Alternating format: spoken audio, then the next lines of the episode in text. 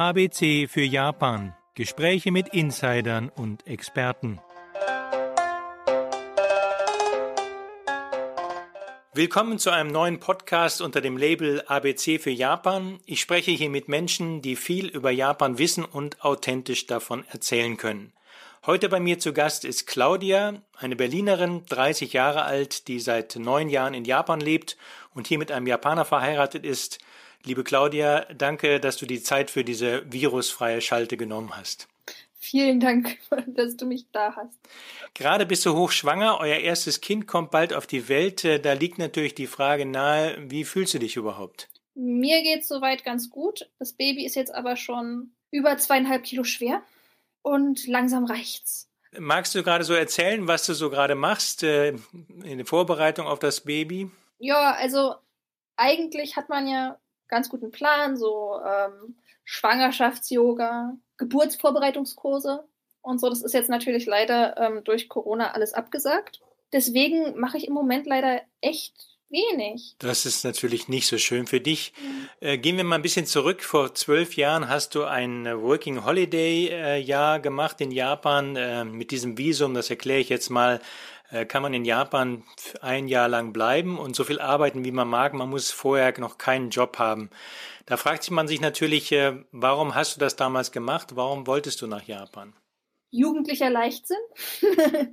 Es ist schon zwölf Jahre her, da war ich 18 ich war gerade mit meinem Fachabi fertig und ich hatte mich vorher schon sehr für Japan interessiert. Das hat angefangen als ähm, Teenager mit Manga und Anime und der Musik und der Mode und ach, dem ganzen ringsherum. Und ähm, ich hatte dann auch an der Volkshochschule so ein bisschen Japanisch gelernt. Und ähm, nach dem Fachabi erschien mir das einfach wie eine gute Idee. Und was hast du denn mit diesem Jahr gemacht? Also wie viel hast du gearbeitet? Was hast du gearbeitet? Wie viel bist du rumgereist? Ich war während dieses Jahres ähm, arm, das kann man so sagen. Ähm, ich habe erst in einem deutschen Restaurant gearbeitet als Bedienung, was unglaublich schlecht bezahlt war. Und dann mhm. habe ich in einem Hotel Zimmer sauber gemacht, was auch nur marginal besser bezahlt wurde. Ich hatte tatsächlich so wenig Geld, dass ich gar nicht groß rumgereist bin. Also das Work and Travel war mir so Work and Stay in Tokio in dem Jahr habe ich eben meinen Mann kennengelernt und deswegen bin ich jetzt immer doch hier. Ich Die habt dann äh, zwei Jahre später geheiratet.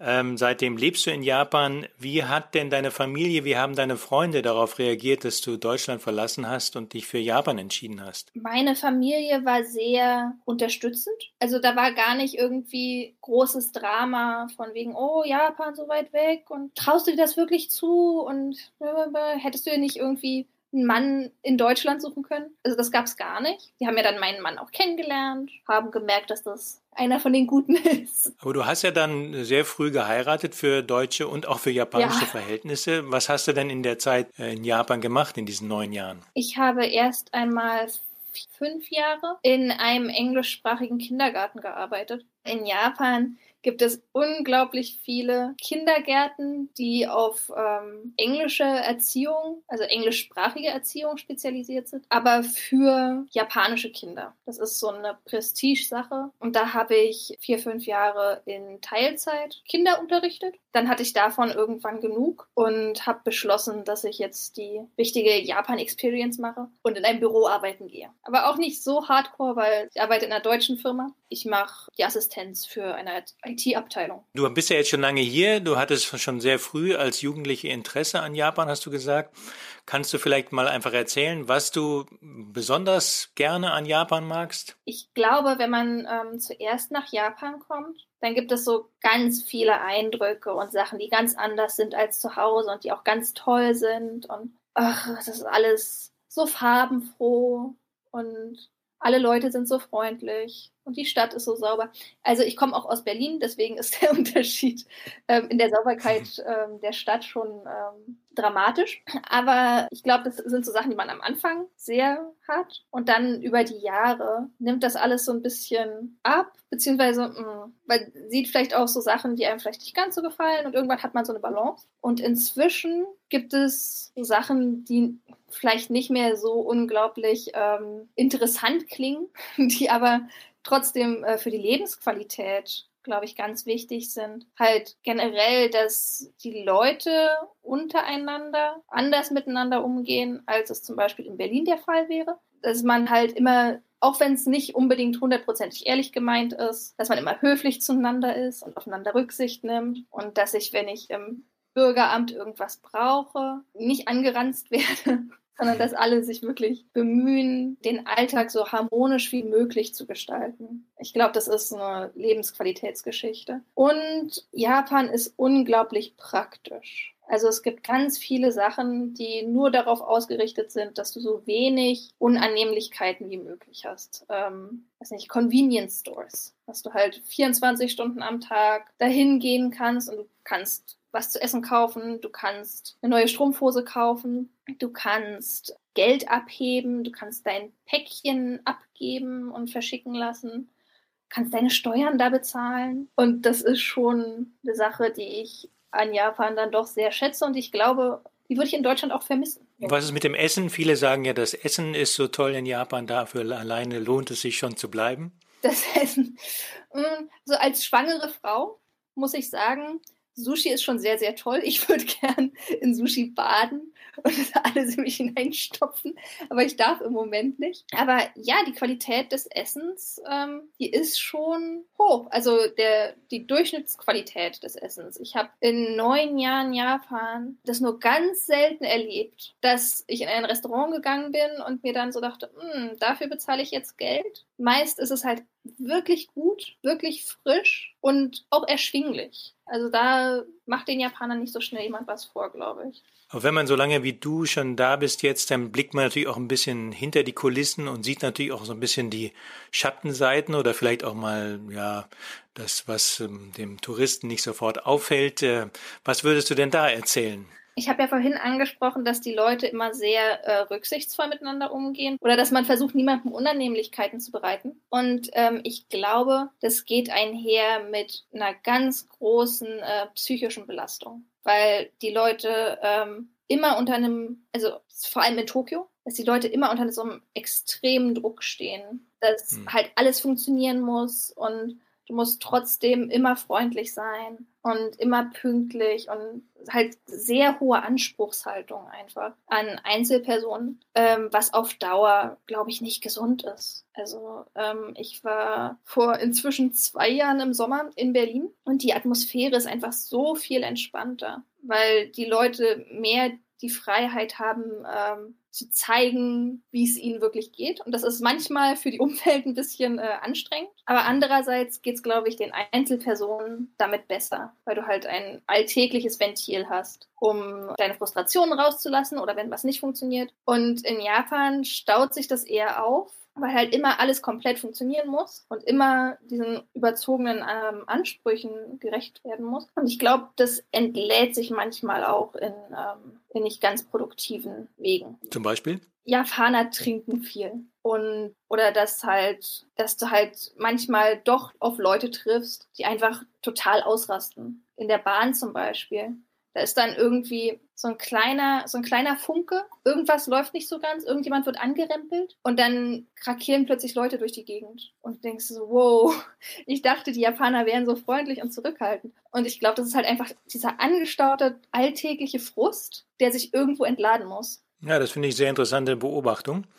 Kommen wir vielleicht äh, zu einem weiteren Punkt da. Ähm, du bist ja mit einem japanischen Mann verheiratet und japanische Männer haben ja im Westen oder in Europa oder in Deutschland keinen so richtig guten Ruf. Also es gibt da ja sehr viele Klischees, äh, diesen Sadariman, den Büroangestellten, der sich gar nicht um seine Familie kümmert und quasi im Büro lebt. Äh, da gibt's diese Hikikomori-Einsiedler, äh, die nicht kommunizieren können oder diese Otaku, diese Sammler von irgendwelchen Anime und Videos und Inzwischen gibt's ja auch noch diese Gras- und Pflanzenfresser, äh, also Männer, die überhaupt kein Interesse an Frauen haben. Was sagst du denn als Ehefrau eines äh, solchen Mannes zu diesen also, Klischees? Ich habe nicht solch einen Mann.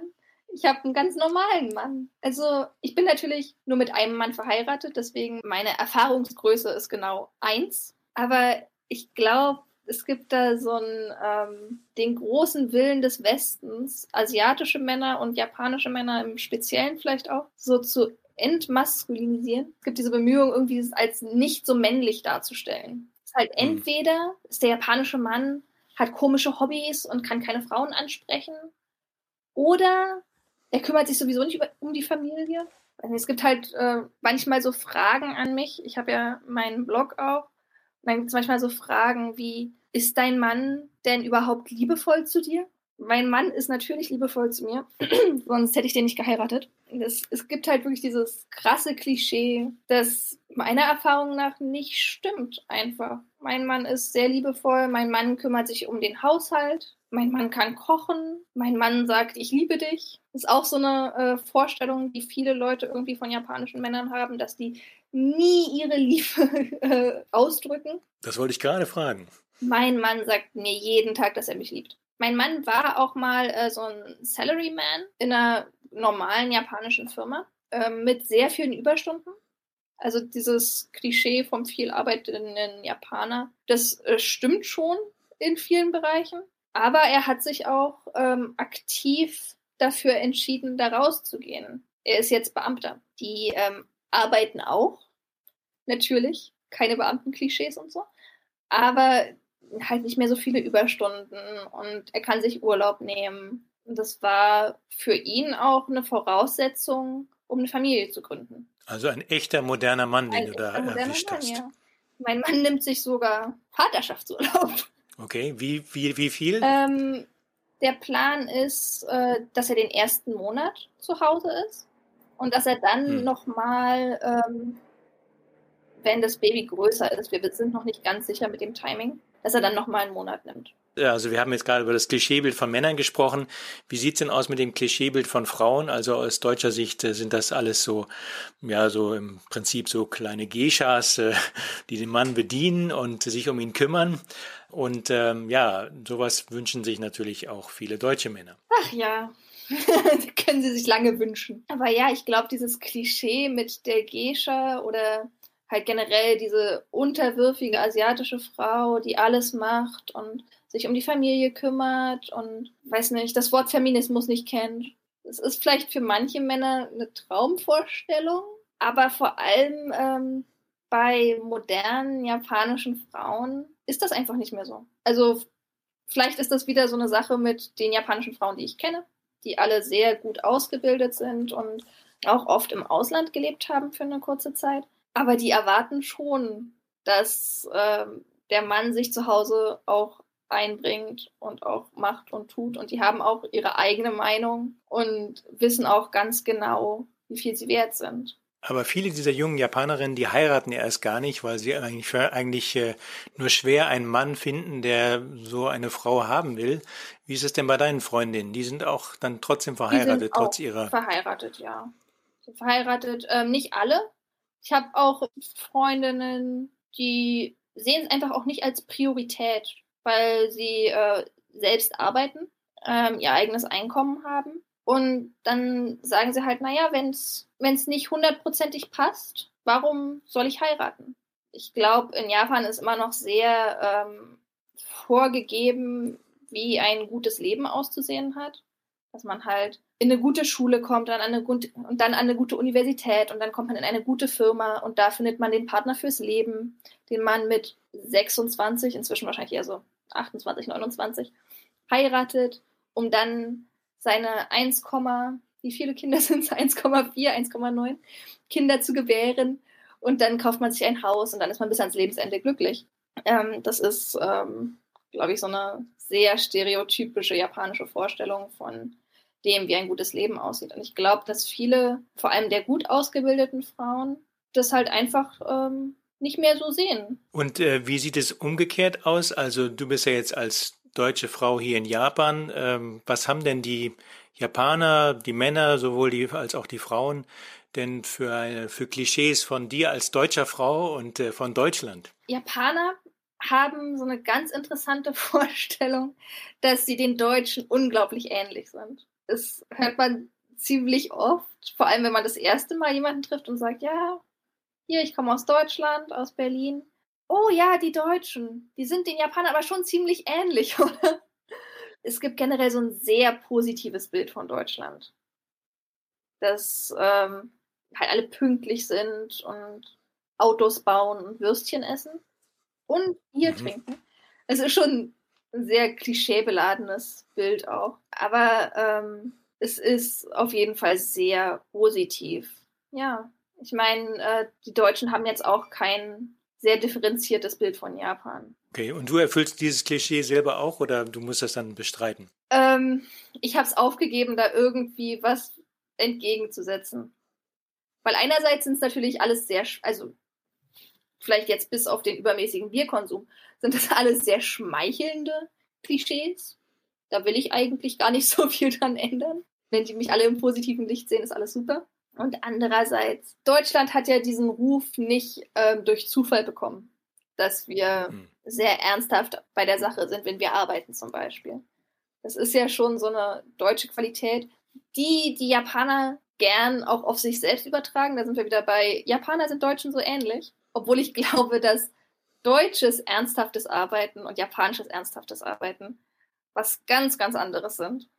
Denn in Deutschland. Das wollen wir jetzt aber genauer wissen. Ja. Ich, ich hab, also ich persönlich mit einer deutschen Firma in Japan habe das Gefühl, dass in Deutschland wird sehr konzentriert gearbeitet. Aber das äh, passiert alles in einem festgesetzten Rahmen. Und zwar innerhalb der Arbeitszeit, der gesetzlich vorgegebenen Arbeitszeit. Und danach ist dann auch gut. Während in Japan nicht immer ganz so effektiv gearbeitet wird. Also Meetings sind so eine Sache, wo, glaube ich, äh, viele, die in japanischen Büros arbeiten, ein Jammerlied von singen können, weil es unglaublich viele Meetings gibt, auf denen nichts entschieden wird. Aber wir haben alle mal drüber geredet. Das ist halt so eine Konsensgeschichte. Aber es ist nicht sehr effektiv. Und dadurch äh, werden halt die Arbeitsstunden auch sehr lang. Und das, was äh, vielleicht in Deutschland innerhalb von einem geregelten Arbeitstag abgearbeitet werden könnte, ähm, dauert in Japan manchmal ein bisschen länger. Du kannst ja, habe ich gerade festgestellt, sehr schön die Unterschiede herausarbeiten zwischen den beiden Ländern. Äh, nun hast du ja einen Blog, das heißt äh, 8900 Kilometer.de. Da erklärst du ein bisschen äh, was über Japan. Da habe ich nämlich natürlich gleich am Anfang gefragt, ähm, wieso heißt das Blog 8900 Kilometer? Äh, betonst du da die große Entfernung von deiner Heimat oder willst du damit sagen, die Entfernung ist eigentlich gar nicht so groß? Was war dein Gedanke dabei? Ich habe den Blog angefangen zu schreiben, bevor ich äh, permanent nach Japan gegangen bin. Das heißt, als ich noch in einer Fernbeziehung war. Für mich ist diese Entfernung halt einfach wirklich zwischen Berlin und Tokio gewesen, weil ich in Berlin saß und mein Mann in fast Tokio. Ich bin ja nicht wirklich in Tokio, ich bin in fast Tokio. Ich fand es als Titel einfach ähm, ganz griffig und es ist halt auch kein typischer, ich schreibe einen Japan-Blog. Es fing also an so als Sehnsuchtsblog, sag ich mal. So, so ein bisschen, ja. Und was ist daraus geworden? Was, was steht da heute? Was schreibst du da heute? Also ursprünglich war es vor allem äh, ein Blog für meine Familie. Inzwischen habe ich ein paar Leser angesammelt, was mich natürlich sehr, sehr freut. Und für die versuche ich so ein bisschen den ganz normalen japanischen Alltag einfach aufzuarbeiten. Ja, kannst du mal so ein paar Themen nennen, die du da kürzlich bearbeitet hast? Im Moment geht es sehr viel um Corona ähm, und natürlich um meine Schwangerschaft. Also es gibt vor allem in Sachen Schwangerschaft gibt's viele Parallelen auch zwischen Deutschland und Japan. Aber es gibt auch ganz große Unterschiede einfach in der Wahrnehmung. Zum Beispiel werden Schwangerschaftsuntersuchungen nicht von der Krankenkasse übernommen. Denn ich bin ja nicht krank. Ja, stimmt. Schwangerschaft ist keine, keine Krankheit. Richtig. In Deutschland wird es übernommen. In Japan sind es so, ist keine Krankheit, machen wir nicht. Aber weil natürlich trotzdem Vorsorgeuntersuchungen auch für Japanerinnen wirklich wichtig sind, ähm, bekommt man das Geld trotzdem erstattet. Aber nicht über die Krankenversicherung, sondern über die Stadt mit Coupons. Das zieht sich halt durch alle möglichen Themen. Dass ich halt versuche, möglichst die Sachen zu erklären, beziehungsweise zu beschreiben, ohne darauf zurückzufallen, ach, das ist alles, weil Japan so komisch ist. Wir reden jetzt über das Baby und das konfrontiert uns natürlich so ein bisschen äh, mit dem Klischeebild von Japan oder dem, ja, sagen wir ruhig Klischeebild von Japan, von einer alternden und schrumpfenden Gesellschaft, die eigentlich keine Zukunft mehr hat. Also Im Jahr 2040, also in 20 Jahren, sollen also rund 40 Prozent der Japaner über 65 Jahre alt sein. Äh, und in diese sterbende Gesellschaft setzt du jetzt ein junges Baby. Man sollte mich Was dafür denkst du dabei? Ich meine, Japan ist eine überalterte Gesellschaft. Das stimmt auf jeden Fall.